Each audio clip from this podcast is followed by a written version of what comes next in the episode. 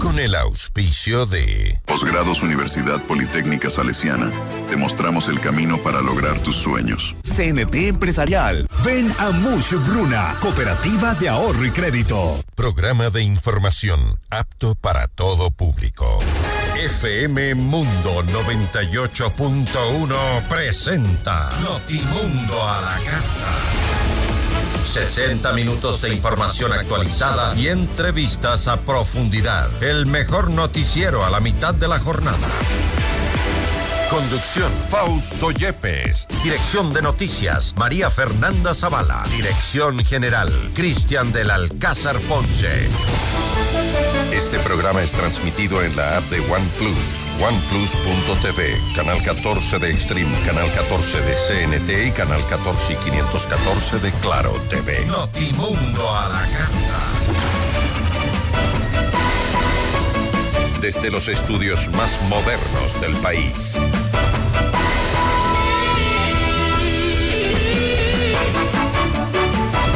13 horas en punto. Eh, bienvenidos a Notimundo a la Carta. Les saluda Fausto Yepes. Les acompañaré los próximos 60 minutos con lo más destacado en la información y, por supuesto, las entrevistas y reacciones. Lo más destacado en las noticias de este día. Hoy conversaremos con Diego Pacheco, director nacional de recaudación y coactivas de la Contraloría General del Estado, para hablar sobre la remisión del 100% de intereses para las obligaciones pendientes con este organismo del Estado.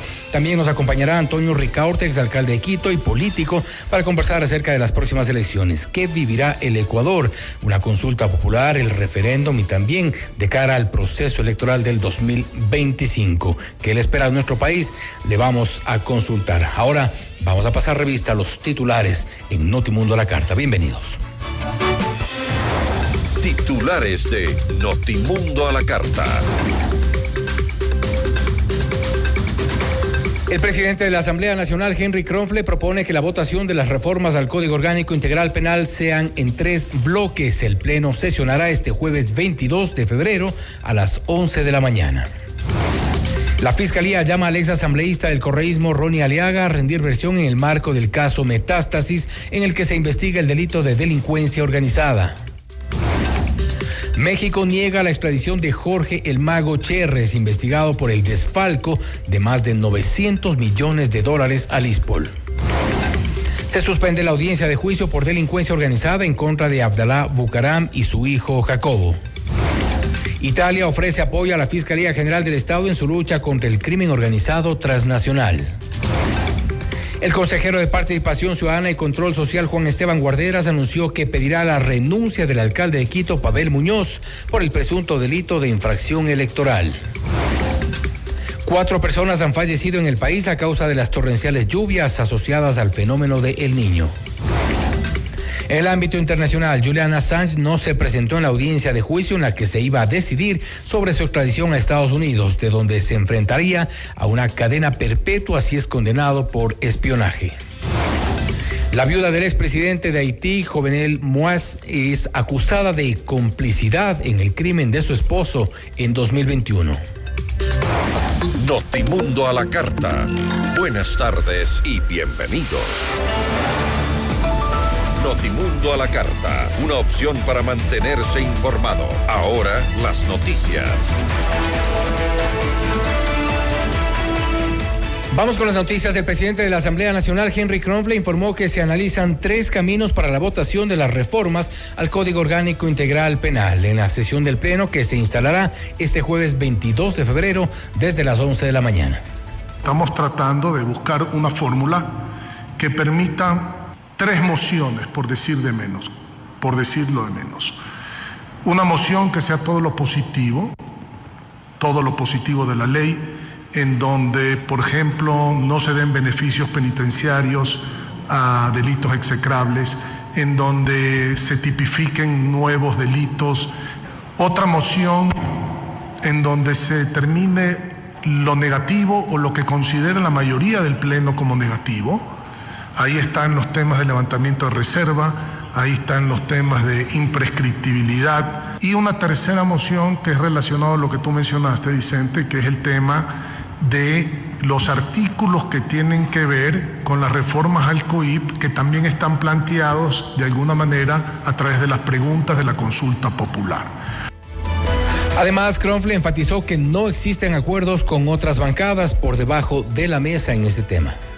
Y vamos a ver cuál es la ruta ideal según los consensos que se lleguen. Su preocupación es la misma que la mía. Tener articulados que decían una cosa que se suprimieron y de repente en disposiciones generales decía lo mismo peor de los artículos. Nosotros tenemos la misma preocupación. Entonces, quiero que se queden tranquilos, que aquí no va a haber una agenda de impunidad. Quédense tranquilos con eso, por favor, señores. Aquí no hay pactos por abajo de la mesa, ni mucho menos. No existen esas cosas. Yo creo que ustedes ya después de 90 días, casi en 100 días, se han dado cuenta que eso no existe. Ya pasamos del discurso a los hechos. Hay mayorías móviles, señores, como ustedes mismos las han podido ver. Aquí no se ha hecho mayoría rígida y a rajatabla, hay mayorías móviles. Las grandes mayorías que ha tenido la Asamblea son más de ciento y pico de votos, involucrando prácticamente a todos los partidos políticos y a los independientes. Para las 11 de la mañana de este jueves 22 de febrero, el presidente de la Asamblea Nacional, Henry Kronfle, ha convocado a esta reinstalación de la sesión del Pleno de la votación de las reformas al Código Orgánico Integral Penal. En Notimundo al Día, la legisladora de Pachacuti, Mariana Yumbay, adelantó que presentará la moción de votar por artículos.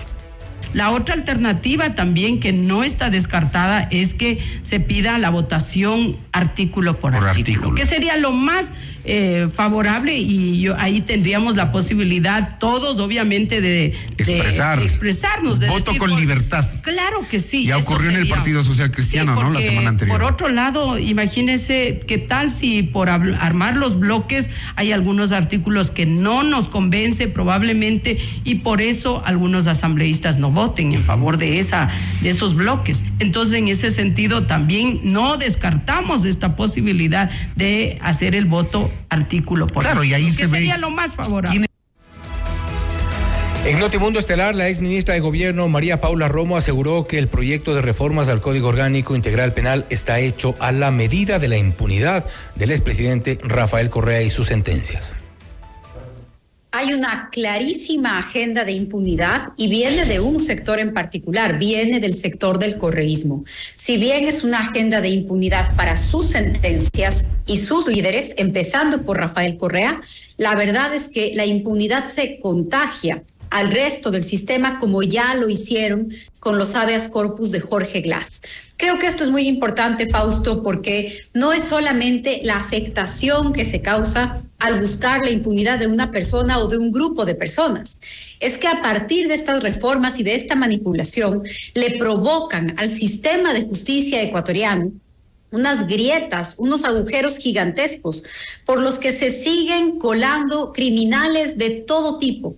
Ya lo vimos con el caso Metástasis y esta red de abogados y de habeas corpus que estaban también ahí, los de Jorge Glass, eh, que, que distorsionaron todo el sistema. Revisamos otros temas. La justicia de México negó el pedido de extradición de Jorge Cherres, investigado por el presunto delito de falsedad de información en desfalco a la seguridad social de la policía, al ISPOL, por más de 900 millones de dólares. Así lo informó la Corte Nacional de Justicia la noche del 19 de febrero, la cual detalló que esta decisión se fundamenta en que para las autoridades mexicanas, tenemos ahí el comunicado, no existe un tipo penal equivalente dentro de su legislación. La entidad aclaró que la resolución tiene carácter definitivo y no cabe ningún tipo de recurso dentro del ordenamiento jurídico aplicable. Por eso la presidencia de la Corte Nacional de Justicia anunció el fin del proceso de extradición. En Notimundo al día, Renato González adelantó las acciones que se tomarán desde la entidad, es decir, desde el Instituto de Seguridad Social de la Policía. Eh, lo de Jorge Cherres en este caso ya sería un asunto cerrado porque es un proceso de extradición puntual. Sin embargo, está pendiente el solicitar un nuevo proceso de extradición en el tema de peculado que hace pocos días pasó a la instancia de juicio. Nosotros en los próximos eh, días impulsaremos a través de nuestros abogados este nuevo pedido de extradición que por los plazos de seguro ya no será resuelto por las actuales autoridades gubernamentales mexicanas, sino por el próximo gobierno y quizás exista un desenlace completamente distinto. Bueno, la verdad es que Jorge Chérez Niño, y con esta decisión queda demostrado tiene una estela, un escudo de protección muy grande eh, de carácter político, ya lo vemos con alcance internacional, la fiscal Diana Salazar convocó al ex asambleísta de la Revolución Ciudadana, Ronnie Aleaga, a rendir versión en el marco del caso Metástasis en el que se investiga a 39 personas por el delito de delincuencia organizada. Aleaga además deberá asistir a una audiencia en la que procesados como Daniel Salcedo piden que se revise la medida cautelar de prisión preventiva que pesa sobre ellos. Y un juez anticorrupción acogió el pedido de fiscalía y dictó prisión preventiva para Karen C. y Erika F. Se trata de dos mujeres relacionadas con el sector eléctrico que habrían participado en el presunto delito de delincuencia organizada en el caso Encuentro. El magistrado ordenó además la prohibición de enajenar bienes y la retención de sus cuentas. La hipótesis del Ministerio Público es que las dos procesadas obtuvieron contratos ilegales con la Corporación Nacional de Electricidad por un valor de 8.4 millones de dólares. Además, Fernando Villavicencio las identificó como operadoras de Leonardo Cortázar en el sector de electricidad en el país.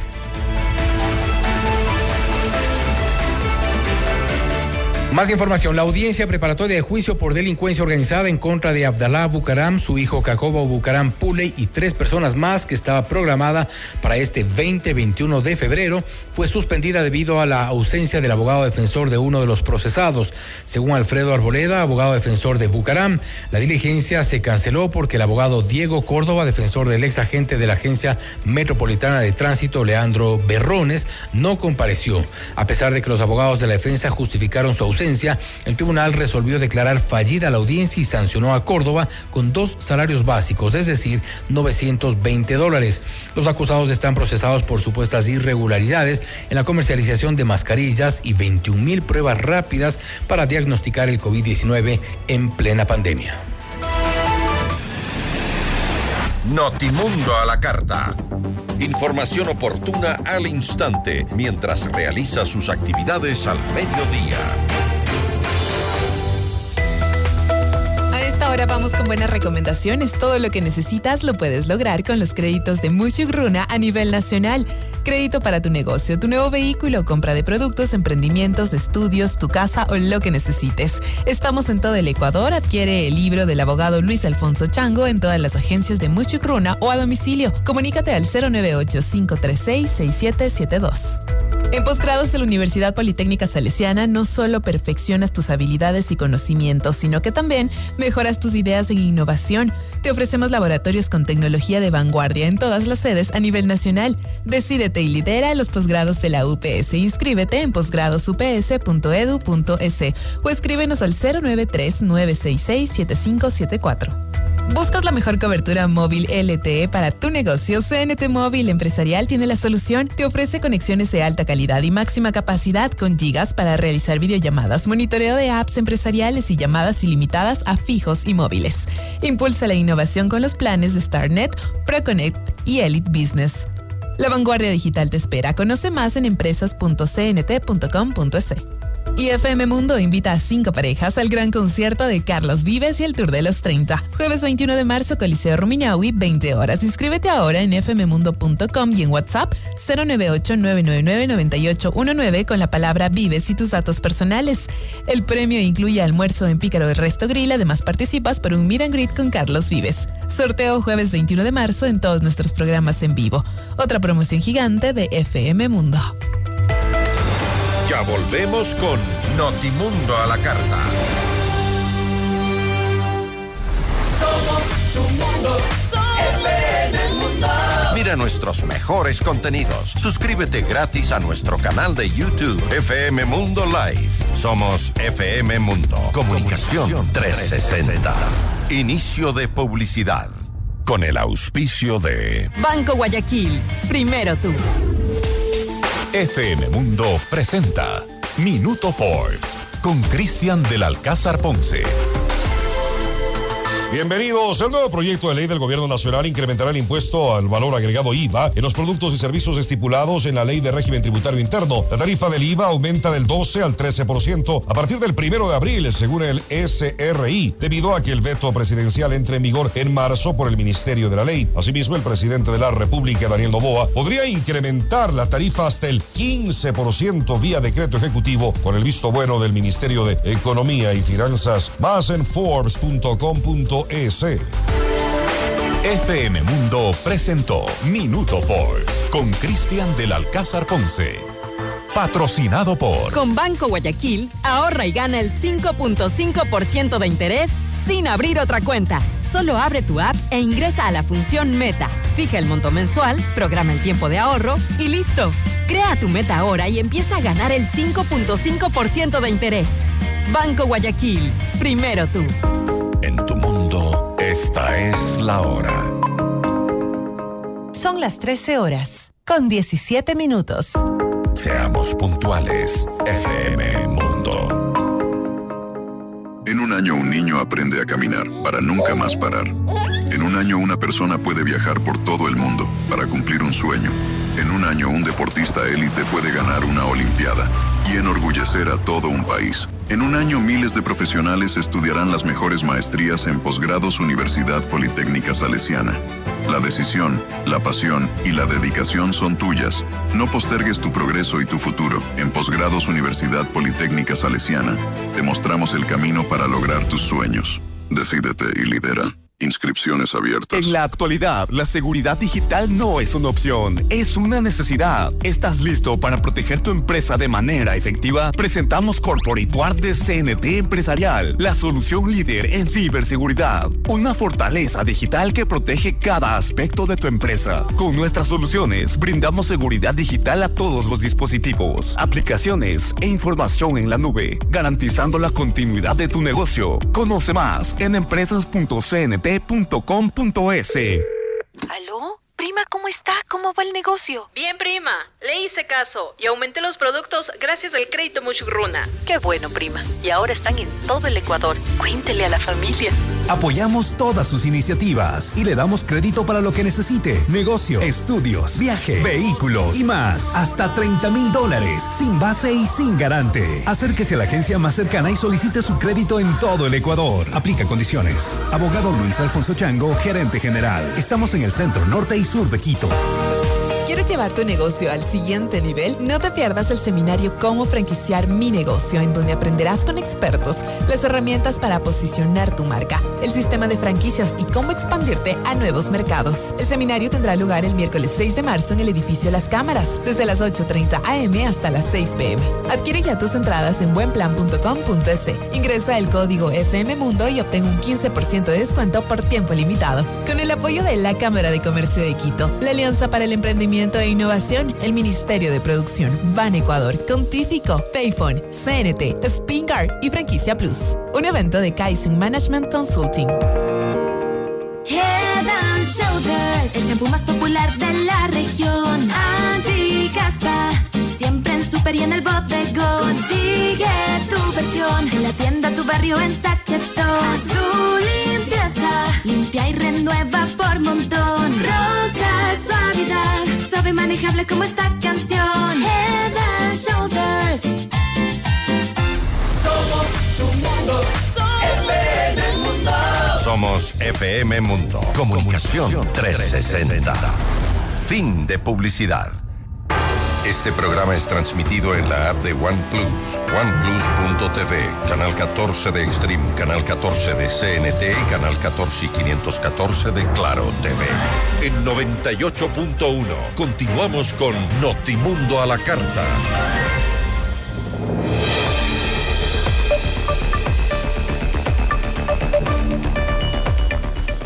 La Contraloría General del Estado ha resuelto la remisión del 100% de intereses para las obligaciones pendientes con algunos de los ciudadanos, varios ciudadanos que podrían acogerse a este beneficio. Se calcula una recaudación, al menos se espera una recaudación de al menos 150 millones de dólares. La entrevista a la carta, en diálogo directo con los protagonistas de los hechos. En los estudios de FM Mundo estamos con Diego Pacheco, director nacional de recaudación y coactivas de la Contraloría General del Estado, para hablar sobre este beneficio que eh, se ha resuelto por parte de la entidad de control para varios de los eh, de quienes tienen obligaciones con la Contraloría General del Estado. Diego, gracias por estar con nosotros. Bienvenido. Muchas gracias, estimado Fausto. Buenas tardes con toda la distinguida audiencia.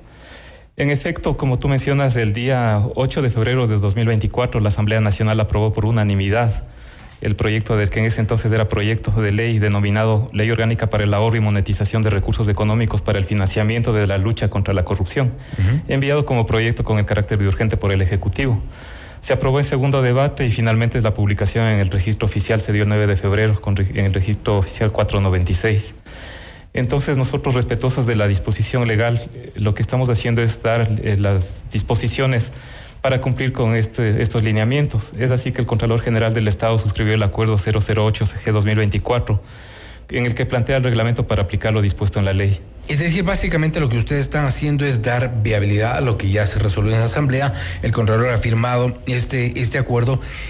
¿Qué, qué implica? Eh, van a beneficiarse de la remisión del 100% de intereses quiénes, por ejemplo, quienes tengan qué tipo de obligaciones o sanciones. Exacto, específicamente lo que plantea la disposición transitoria segunda de la ley es la remisión del 100% de los intereses, costas y gastos administrativos, estos dos últimos si es que lo hubiere, generados por efecto de la determinación de responsabilidades civiles culposas o administrativas de las resoluciones de la Contraloría General del Estado.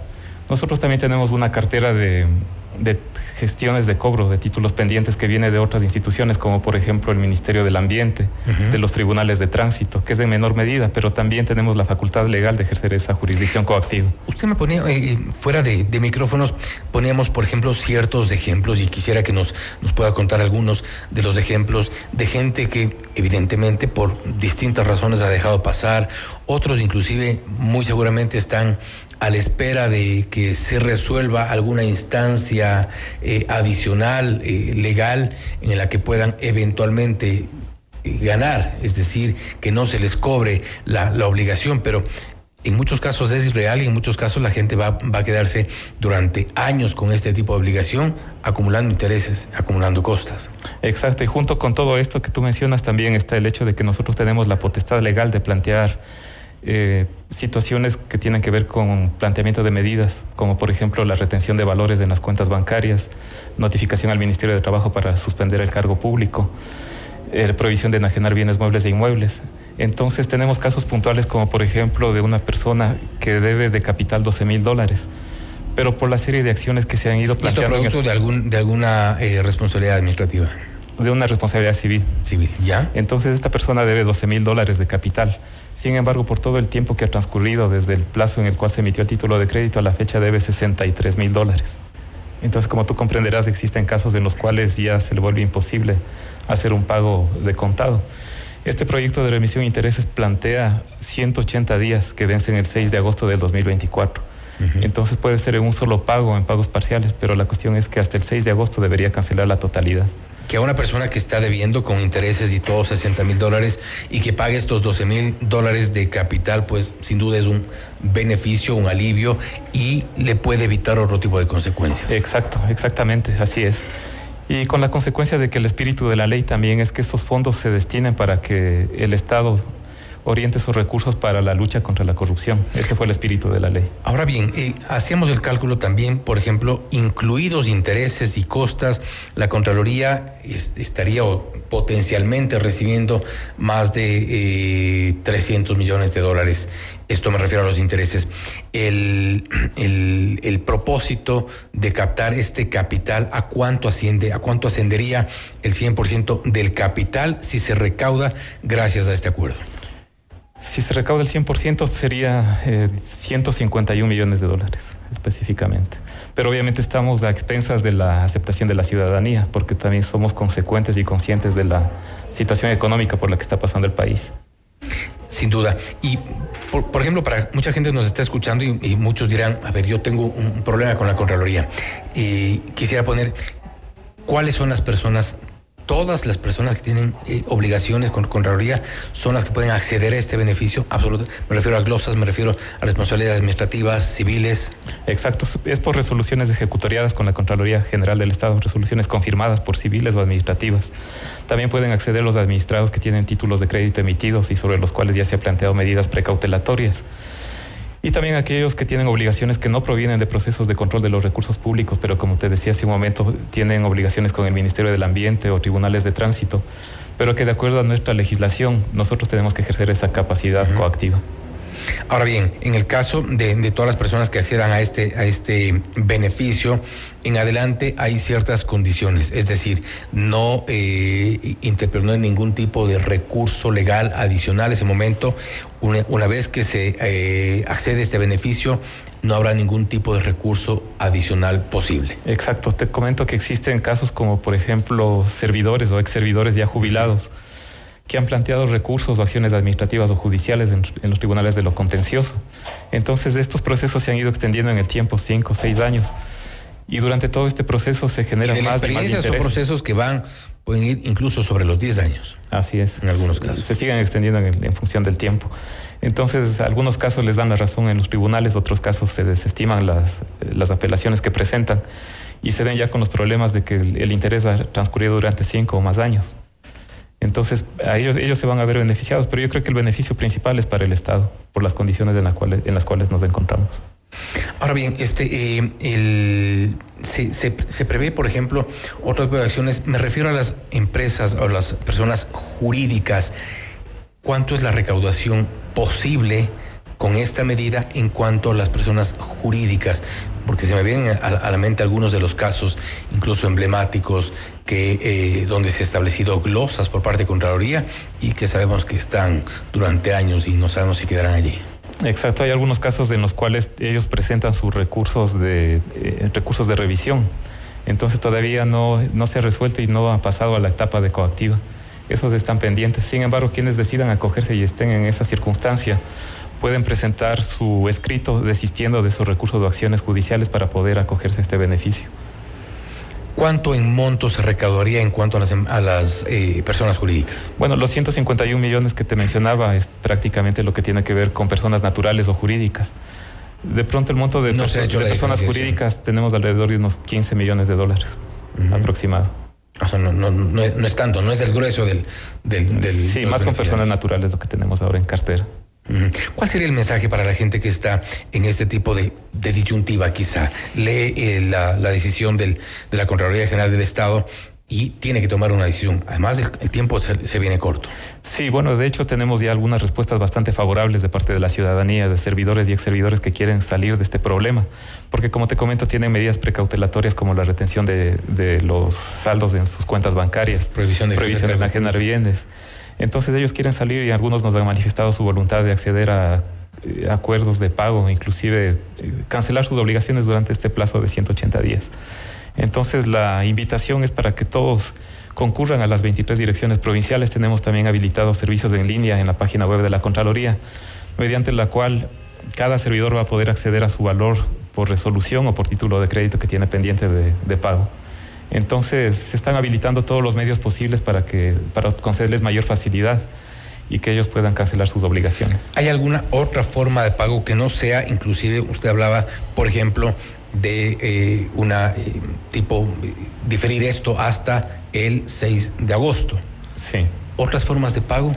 Estamos gestionando el pago mediante tarjetas de crédito. Esto está por salir dentro de unos dos o tres meses, pero este es un proyecto que se está avanzando y va en marcha y otras opciones, quizá, no sé, letras eh, o algún otro tipo de, opciones que pueda tener la ciudadanía, porque en muchos casos también hay gente, y yo había leído reacciones de gente que dice, pero si ya teníamos congeladas las cuentas, no tenemos opción de mm, sacar un crédito, ¿cómo, hacemos? ¿Cuál es la facilidad que se les puede dar?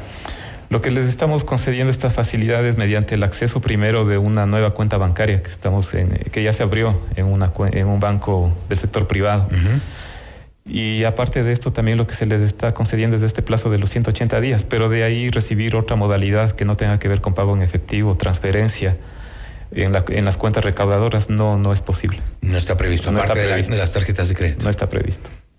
Bien, bueno, tendremos resultados seguramente ya en el camino antes del 6 de agosto, cuando se cumpla, eh, se vence el plazo para este pago de obligaciones.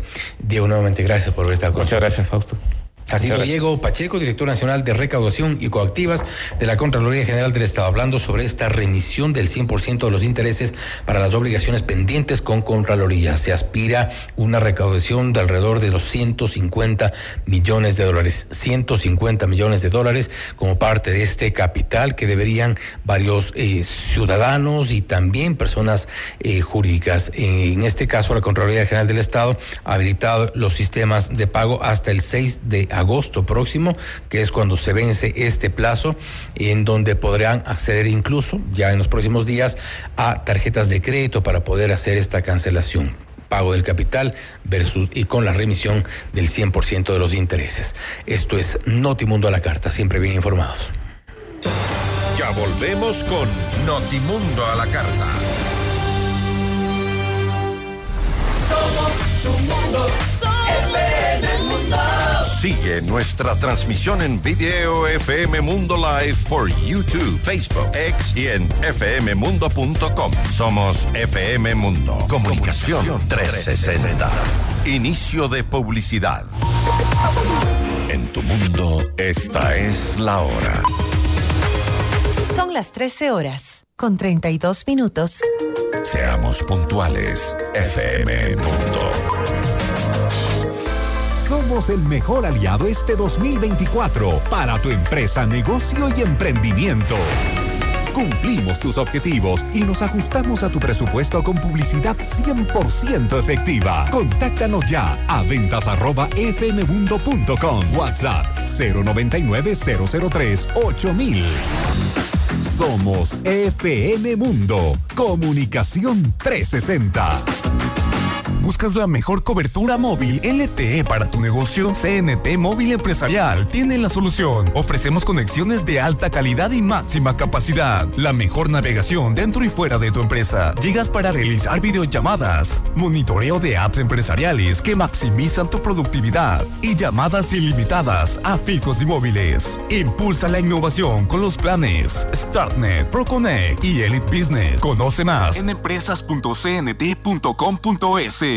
Indoauto, el concesionario Chevrolet con más de 50 años de trayectoria, combina experiencia e innovación para brindarte el respaldo y la asesoría que necesitas. El Indo Territorio es confianza, garantía y servicio personalizado. Encuentra una agencia Indoauto a cada 150 kilómetros entre Quito y Guayaquil. Descubre el Indo Territorio y vive la mejor experiencia en ventas y servicio. En Indoauto tenemos un Chevrolet para todos. Visita nuestra agencia en Quito, ubicada en las Naciones Unidas 1780 y América. En CIME Sistemas Médicos contamos con 8 centros de medicina ambulatoria y más de 40 especialidades para tu bienestar. Agenda tu cita en Quito y Manta llamando al 02-501-9400 en nuestra página web www.cime.com.es o en nuestra nueva app CIME. Encuéntranos ahora también en CCI y Ticentro Shopping. Tu salud es nuestra prioridad. CIME te cuida. Somos Somos FM Mundo. Comunicación 360. Fin de publicidad. Le invitamos a escuchar nuestro siguiente programa. 14 horas. Café FM Mundo. Con Nicole Cueva, Carla Sarmiento y Marisol Romero. Este programa es transmitido en la app de OnePlus, oneplus.tv, canal 14 de Extreme, canal 14 de CNT y canal 14 y 514 de Claro TV. En 98.1 continuamos con Notimundo a la carta. Notimundo a la carta, una opción para mantenerse informado. Ahora las noticias.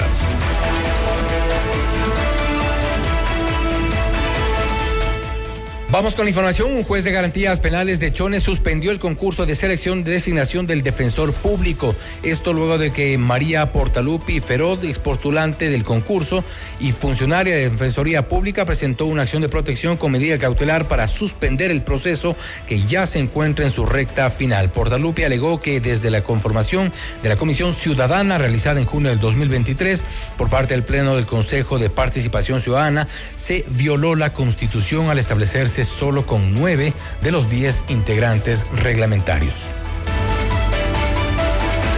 Y la fiscal Diana Salazar se reunió con el embajador de Italia en Ecuador, Giovanni Davoli, quien expresó su apoyo en la lucha contra el crimen organizado transnacional y ofreció a las autoridades nacionales aportar con su experiencia en este tema. Salazar agradeció el aporte y manifestó que es momento de aprovechar la oportunidad de aprender sobre Italia en su lucha contra la delincuencia. Davoli destacó que los clanes mafiosos continúan un incesante proceso de adaptación a los nuevos contextos con estrategias de inversión cada vez más avanzadas y aprovechando incluso recursos públicos como los fondos europeos.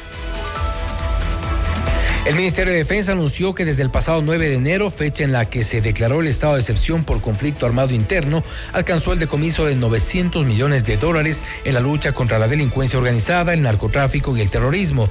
Según la cartera de Estado, esto se logró mediante intervenciones del bloque de seguridad integrado por las Fuerzas Armadas y la Policía Nacional. Los operativos se han ejecutado en diversas zonas del país. Entre los elementos decomisados se encuentran drogas, armas de fuego y blancas, así como embarcaciones, vehículos explosivos equipos de comunicaciones y galones de combustible. Una de las preguntas que se planteará en la consulta popular es oficializar el trabajo del contrato por horas en el país. En Notimundo Estelar, la ministra de Trabajo, Ivonne Núñez, señaló que esto no implicaría una precarización laboral. De acuerdo con la ministra, la implementación del contrato por horas irá de acuerdo a la Constitución en la que se estipula el empleo pleno como una garantía del Estado. Cuando hablamos del contrato por horas, que en el Ecuador existe, ¿qué es lo que hace el ministerio para encontrar lo más equitativo y lo más justo? Y que justamente esta justicia social se concrete en el tema del contrato por hora. Yo también incorporo el valor correspondiente a las vacaciones. Allí, en ese valor, a nosotros nos dio tres dólares con 80 centavos con la incorporación de todos estos derechos adquiridos a través de los años. Incluidos los beneficios para. Los beneficios sociales, porque son necesarios. Se pagará horas suplementarias y horas extraordinarias. Cuando se señala que en, este, en esta fase el valor puede llegar a 7,60 dólares la hora, me refiero para aquellas personas que trabajan después de las 12 de la noche y los días feriados y también los días sábados y domingo. Allí llega a 760. Por otra parte, la ministra Núñez anunció haber recibido amenazas de muerte luego de la derogación de los acuerdos ministeriales firmados previo a la salida del gobierno de Guillermo Lazo. A mí me amenazan, me envían fotos de machete. Está bien, está bien que lo. Bueno, esas son cosas internas, pero yo, yo le ¿Ha recibido amenazas entonces? La mayoría de los ministros recibimos amenazas como las recibe el señor presidente ¿Esto. Eh, son frecuentes, pero yo le comento algo. Pero en esta gestión en la gestión de este ministerio. Por supuesto, cuando derogué los seis acuerdos ministeriales, al otro día me dieron de qué manera yo iba a morir. Y estoy aquí no en una posición de valentía, pero yo sí creo que en una posición de querer hacer lo que me toca a mí hacer. Esa es mi responsabilidad como ministra y por eso la acepté. Yo no le tengo miedo a los sindicatos. ¿Sabe por qué? Porque yo no le tengo miedo a la verdad. Y los sindicatos saben que están con una ministra que conoce de sindicalismo. Yo he sido formadora de sindicatos y he sido también negociadora de contrato colectivo y a mí jamás se me hubiese ocurrido incumplir con un mandato constitucional, tampoco incumplir con la misma constitución. Y tras el levantamiento de sanciones a cinco empresas bananeras por parte del gobierno de Rusia, el Ministerio de Agricultura y la Agencia de Regulación y Control Fito y Zoosanitario, en conjunto con autoridades rusas, acordaron que firmarán un memorando de entendimiento. Representantes de los Ministerios de Agricultura, Relaciones Exteriores y Producción, junto a funcionarios de la Oficina Comercial de Ecuador en Moscú, mantuvieron un encuentro con directivos del Servicio Federal de Control Veterinario y Fitosanitario ruso, en el cual además se ratificó el levantamiento de la restricción de la cinco exportadoras de banano y se acordó mantener un canal directo entre los servicios sanitarios de ambos países. El Instituto Nacional de Estadística y Censo reveló nuevos datos sobre la proyección demográfica de Ecuador hasta el 2050. Roberto Castillo, director de la entidad, explicó que la población aumentará en 4.2 millones en 28 años. Es que la pandemia hace un quiebre, sobre todo hacia futuro, de cómo vemos el país. Por tanto, Oficialmente en el año 2020 17.5 millones de personas, para el año 2024 17.9, para el 2034 estimamos que seremos una población de 19.3 millones de personas y para el 2050 21.1. Algunos dirán, ¿y esto para qué sirve? Sirve absolutamente para todo lo que cualquier persona, para el gobierno, para el sector privado, para tomar decisiones, para planificar algo que tanto nos hace falta en el país. Para el 2050, la edad promedio del ecuatoriano será de 40.8 años. Nótese que el día de hoy, o al menos al 2022, lo más cercano, la edad promedio era de 31 años. Castillo recordó que en el censo del 2022 se registró una omisión del 4.2%. Para fines de política pública, la cifra oficial del país al año 2022 es de 17.7 millones de personas. ¿Qué quiere decir esto con respecto al censo de población? Es que hay un grado de omisión, como bien se señaló previamente. Esta conciliación demográfica nos permite a su vez evaluar la cobertura del censo de población. Y por ende, con esta cobertura, ya una cifra definitiva es que el censo del 2022 tuvo una omisión censal del 4.2%. Este 4.2%, comparado con la historia de los últimos censos de población, nos dan algunos mensajes. Por un lado, es un nivel que está dentro de los márgenes admisibles para considerarse un censo de buena cobertura. Notimundo a la carta. Información oportuna al instante mientras realiza sus actividades al mediodía.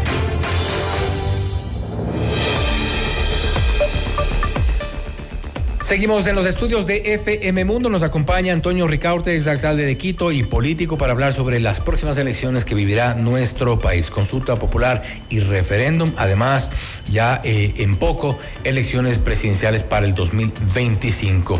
Antonio, gracias por estar con gracias, nosotros. Bienvenido. Un gusto estar con ustedes. ¿Qué se viene eh, a propósito de la consulta popular y el referéndum? Hay algunas preguntas, algunas que quizá han causado cierta, eh, cierto debate, incomodidad también en algunos sectores, pero ¿qué oportunidad tiene el gobierno con esto?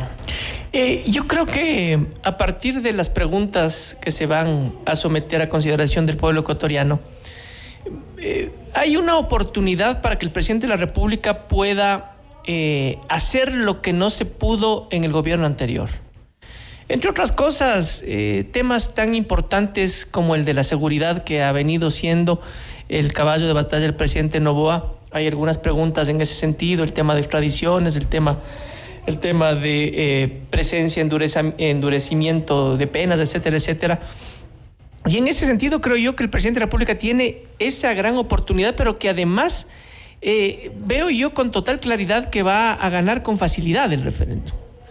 Ese 80% de aceptación que el presidente de la República tiene va a verse reflejado justamente en eh, eh, la consulta popular, porque siempre ese tipo de consultas se convierten en referéndums aprobatorios o reprobatorios de la autoridad que los está planteando. Y en este caso el presidente de la República tiene una imagen enorme, tiene una imagen positiva muy grande, y creo yo que eso va a ser que gane el presidente. De, las, de los sondeos que hemos hecho eh, con respecto a la consulta popular, muy pocas personas saben el contenido.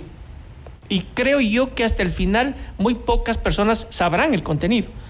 Lo que van a hacer es eh, votar a favor del presidente de la República, pero además tienen la idea y la percepción de que ese es un referéndum para eh, combatir la inseguridad. Eso es lo que la gente piensa. O sea, cuando usted le consulta a la ciudadanía en, preguntas abiertas, eh, en encuestas de opinión abiertas, la gente dice que es un referéndum, perdón, que es una consulta popular tendiente a eh, mejorar la, eh, la, seguridad del país y a combatir la inseguridad que vivimos todos los ecuatorianos. O sea, la gente no sabe, no conoce el contenido mismo de las preguntas, no sabe qué es lo que se va a preguntar, pero saben que es un tema a favor de la seguridad en el país y creo yo que también será un, uh, un referéndum aprobatorio hacia el presidente de la República. El contexto del estado de excepción y decretado por el presidente Novoa ha influido o influirá en este, en este escenario de la consulta popular y del referéndum, tomando en cuenta que eh, ya el, el, estado de excepción seguramente se acabará. Hay muchas, eh, muchos cuestionamientos a lo que pueda ocurrir una vez que los militares salgan de las calles, una vez que los militares salgan de las cárceles eh, y, y, dejen de, el control ya en manos de, de las instituciones competentes. Sí. A ver, en este momento hay una gran percepción ciudadana de que la delincuencia ha disminuido, que hay más seguridad. Esa es la percepción que tiene la gente más o menos el 70-75% de la Lo población. que se traduce en apoyo al gobierno. Exactamente, piensa que hay mucha más seguridad. Primero porque ha habido una, un ingreso a las cárceles, ha habido una, un, uh, ingreso de la fuerza pública, de la policía, del ejército, un control mismo de las cárceles y eso ya nos hace ver algo, nos, nos dice algo, nos da una señal clara de que hay un combate a la, a la inseguridad, al crimen organizado, al terrorismo, al narcotráfico en este sentido. La presencia de los, de los eh, militares en, eh, en, las calles también genera una percepción de seguridad muy fuerte. Y, eh, de una u otra forma, en serio que ha disminuido la, la, delincuencia. Eh, los actos eh, delincuenciales, los asesinatos, los robos, que siguen existiendo, pero se ve, se siente. Eh, que ha habido una disminución. Esa es una percepción generalizada, casi generalizada, el 75% de la población te dice eso. Creo yo que al momento eh, en el que llegue el referen la consulta popular, esa percepción va a seguir así vigente. Y el presidente de la República eh, tendrá que inventarse, tendrá que plantear eh, a, la, a, la, a, la, a, la, ciudadanía una nueva propuesta, no sé cuál vaya a ser esta, en el sentido de que esa presencia del ejército, esa presencia de la fuerza pública y ese combate al crimen organizado tiene que seguir con la misma fuerza, tiene que seguir con, eh, con el mismo planteamiento que ha venido dándose hasta el día de hoy. O sea, yo creo que ese es el gran reto que tiene el presidente de la República, más allá no, del estado de excepción. Pero no es una presencia que se podrá mantener en el tiempo.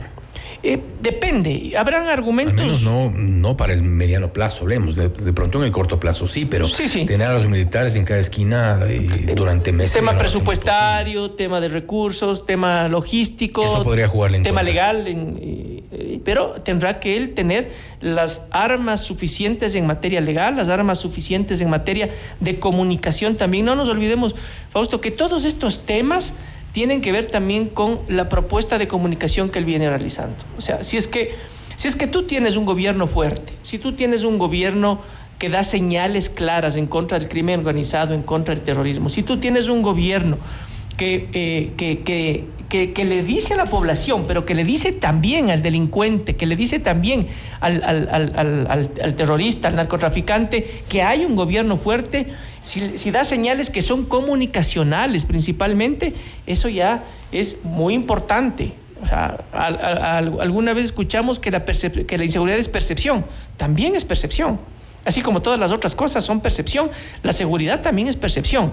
Entonces, más allá de que puedan estar los militares eh, patrullando todo el tiempo en las calles, en las esquinas, saliendo, etcétera, etcétera, la firmeza del presidente de la República que puede actuar con otros cuerpos de seguridad como es la Policía Nacional, eh, la firmeza, la determinación y la propuesta de comunicación en ese sentido, de decirle a la población que, eh, que hay un país en donde se gobierna con la firmeza suficiente en contra del crimen organizado, va a ser muy importante. Y creo yo que él tendrá justamente preparada una propuesta en ese sentido para después de que se acabe el estado de excepción, después de que ya no puedan seguir patrullando y estando todo el tiempo los militares en las calles, seguirle, seguirle contando a la, a la, población que existe un presidente con la firmeza suficiente para ir en contra del crimen organizado, en contra del terrorismo, en contra del narcotráfico, con toda la fuerza posible. ¿Cuál es el punto débil del presidente frente a la consulta?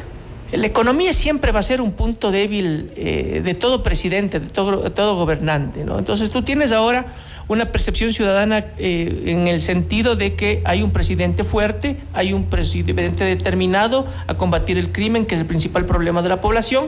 Es un presidente distinto a los políticos tradicionales, como hemos hablado con, contigo aquí en algunas ocasiones. Se viste diferente, actúa diferente, habla diferente. Eh, es diferente a los políticos tradicionales y es muy... Comunica muy, distinto también. Muy, es, comunica distinto, totalmente. O sea, eh, habla en fácil, no exhibe números y cifras eh, canzonas, ni complicadas, ni difíciles que la gente no entiende. y no utiliza palabras rebuscadas, eh, habla poco, rápido y en el idioma de la gente. Eso es muy importante. En eh, ese 85%, ese, ese, ese, ese, el, ese del 85% de la buena imagen que tiene el presidente. El punto débil siempre va a ser el económico. No nos olvidemos que han habido a lo largo de la historia presidentes o gobernantes exitosos que si es que han habido problemas económicos han, bajado muchísimo en su aceptación y en su credibilidad. Por, poner un ejemplo, Winston Churchill en la Segunda Guerra Mundial eh, fue tal vez el, el, presidente ícono y referente del triunfo de la Segunda Guerra Mundial. Eh, pero le ofreció a la gente sangre, sudor y lágrimas. ¿A qué se refería con eso?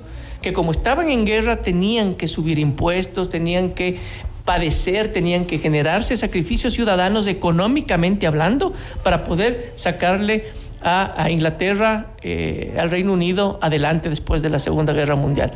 El resultado fue que eh, Winston Churchill no volvió a ganar como primer ministro, no, no pudo ganar era ilógico que alguien que había ganado la Segunda Guerra Mundial y que, que, tuvo tanto éxito y que lideró algo tan importante en la historia no pudo ganar. Es porque nadie acepta ni sacrificios ni que le metan la mano al bolsillo. Entonces el tema económico siempre va a ser muy difícil.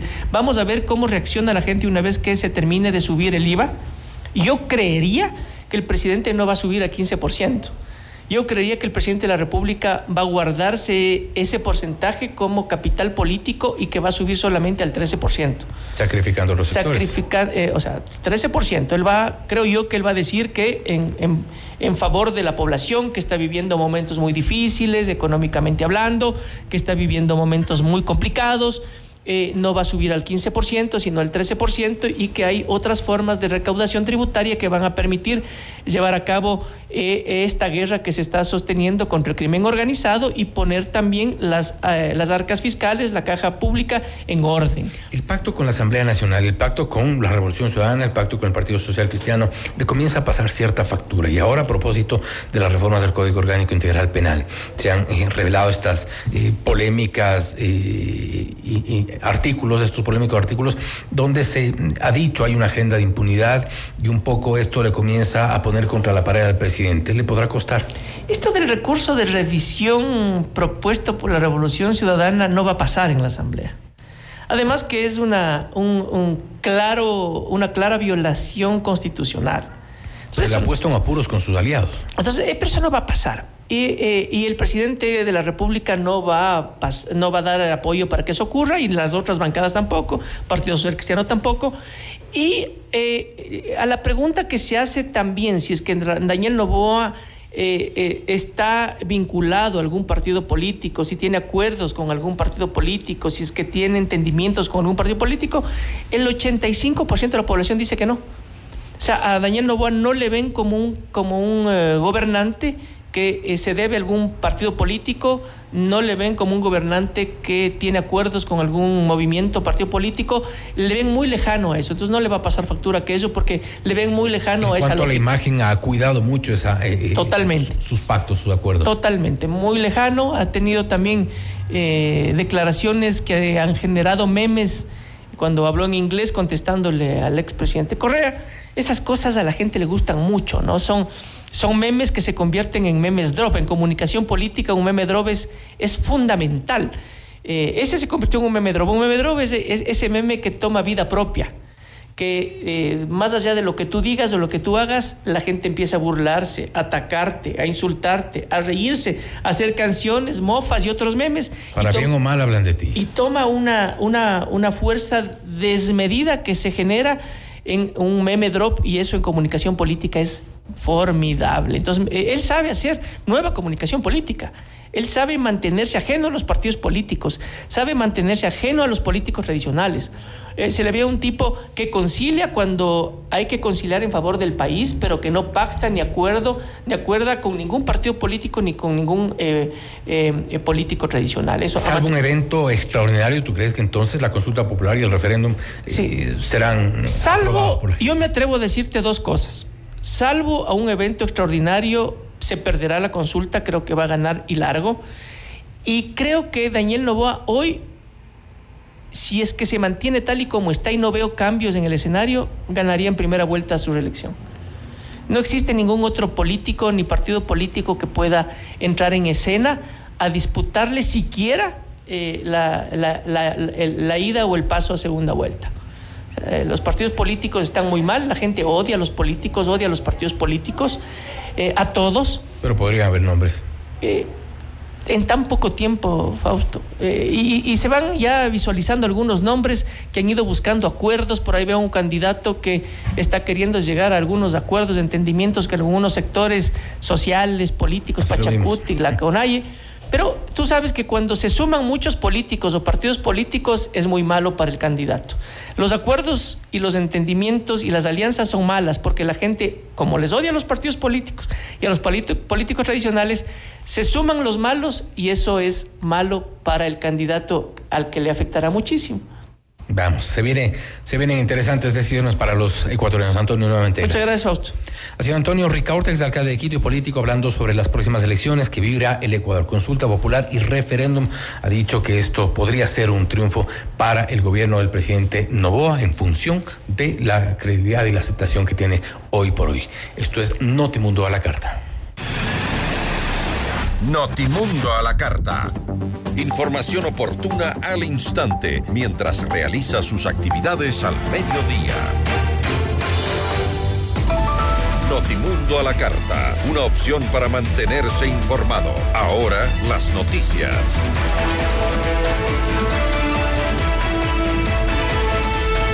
Juan Esteban Guarderas, consejero de Participación Ciudadana y Control Social, solicitó la renuncia del alcalde de Quito, Pavel Muñoz, por presunta infracción electoral. Escuchemos lo que dijo y sus argumentos. Vamos a pedir la renuncia del alcalde de Quito, el señor Pavel Muñoz. Repito, vamos a pedir la renuncia del alcalde Pavel Muñoz. Y permítame ser un poco más enfático. Es una pena que tengamos que pedir la renuncia porque el tipo que tenía que haber renunciado hace rato. Y les voy a contar una cosa. Ahorita el señor alcalde de Quito se encuentra en un cuello de botella. O renuncia o el hombre está condenado a tener el, humor manchado para el resto de sus días. Y no solo él, la ciudad de Quito. El señor Pavel Muñoz tiene dos alternativas. La primera, y con eso alerto, hacer un super bochorno en la audiencia que va a tener, eh, eh, que se va a llevar a cabo en dos días. Super bochorno. ¿Qué va a decir? No, no, es que los videos no eran para promocionar, o no, no, no sabemos quién publicó esos videos, o no está claro que yo fui el de los videos, o, o es que los videos no fueron publicados en mis redes. Patrañas, patrañas. La Secretaría de Gestión de Riesgos reportó la muerte de cuatro personas a causa de las torrenciales lluvias que se registran en el país. Tres de ellas fallecieron a causa de un deslizamiento de tierras en el cantón Ponce Enríquez, en Azuay. Otra debido a un socavón registrado en Santo Domingo de los Áchilas. La Dirección de Monitoreo de Eventos Adversos de Gestión de Riesgos informó que desde el pasado 29 de enero hasta el 19 de febrero, 20 mil personas han resultado afectadas en eventos ocasionados por el temporal, 238 damnificadas y 6 han resultado heridas vidas. Y las lluvias intensas que soporta Ecuador han provocado deslizamientos y otros problemas en las carreteras del país. El Ministerio de Transporte y Obras Públicas reportó que hay tres vías cerradas de forma total. En la Concordia, Puerto Nuevo, una alcantarilla colapsó en el kilómetro 23. Los trabajos continúan para rehabilitarla. La carretera Santo Domingo Aloa permanece cerrada por la caída de rocas en el kilómetro 83. La ruta alterna que puede tomar es la Santo Domingo, 10 de agosto, Los Bancos. En la vía Al Amor, Puente Puyango, que conecta a Loja con el oro, se registró un gran deslizamiento de material en el sector de El Chirimoyo. En Notimundo a la Carta es momento de realizar un recorrido por el mundo.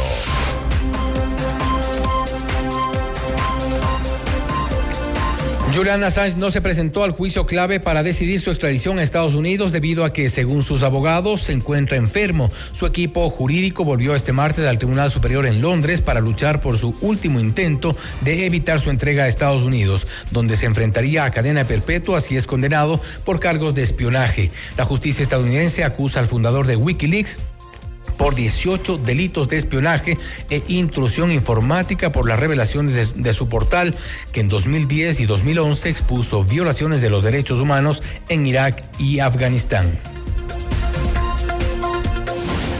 Y la justicia de Haití condenó a cerca de 50 personas por presuntamente estar implicados en el asesinato del expresidente Jovenel Moïse en 2021, incluida la viuda del exmandatario. Un juez haitiano emitió un reporte final en el que acusa a la esposa de Moïse eh, de complicidad y asociación criminal para cometer el magnicidio. Según el documento, el magistrado pidió que otras 50 personas, entre ellos 17 colombianos, fueran remitidas al Tribunal Penal para ser juzgadas por cargos de conspiración criminal, robo a mano armada, terrorismo, asesinato y complicidad de asesinato. Hasta aquí Notimundo a la carta. Enseguida un café, Café FM Mundo con Nicole Cueva, Carla Sarmiento y Marisol Romero. Siga con la programación de FM Mundo 98.1, la radio de las noticias. Una buena tarde para todos. Gracias por su sintonía esta tarde. FM Mundo 98.1 presentó Notimundo a la carta. 60 minutos de noticias actualizadas y entrevistas. El mejor noticiero a la mitad de la jornada. Conducción Fausto Yepes. Ingeniería de sonido Darío Gutiérrez. Dirección de arte Laili Quintero. Coordinación y redacción Fernanda Utrera. Redacción y redes sociales José Martín Muñoz. Dirección de noticias María Fernanda Zavala. Dirección general Cristian del Alcázar Ponce. Notimundo a la carta. Con el auspicio de Posgrados Universidad Politécnica Salesiana. Te mostramos el camino para lograr tus sueños. CNT Empresarial. Ven a Mush Bruna, Cooperativa de Ahorro y Crédito.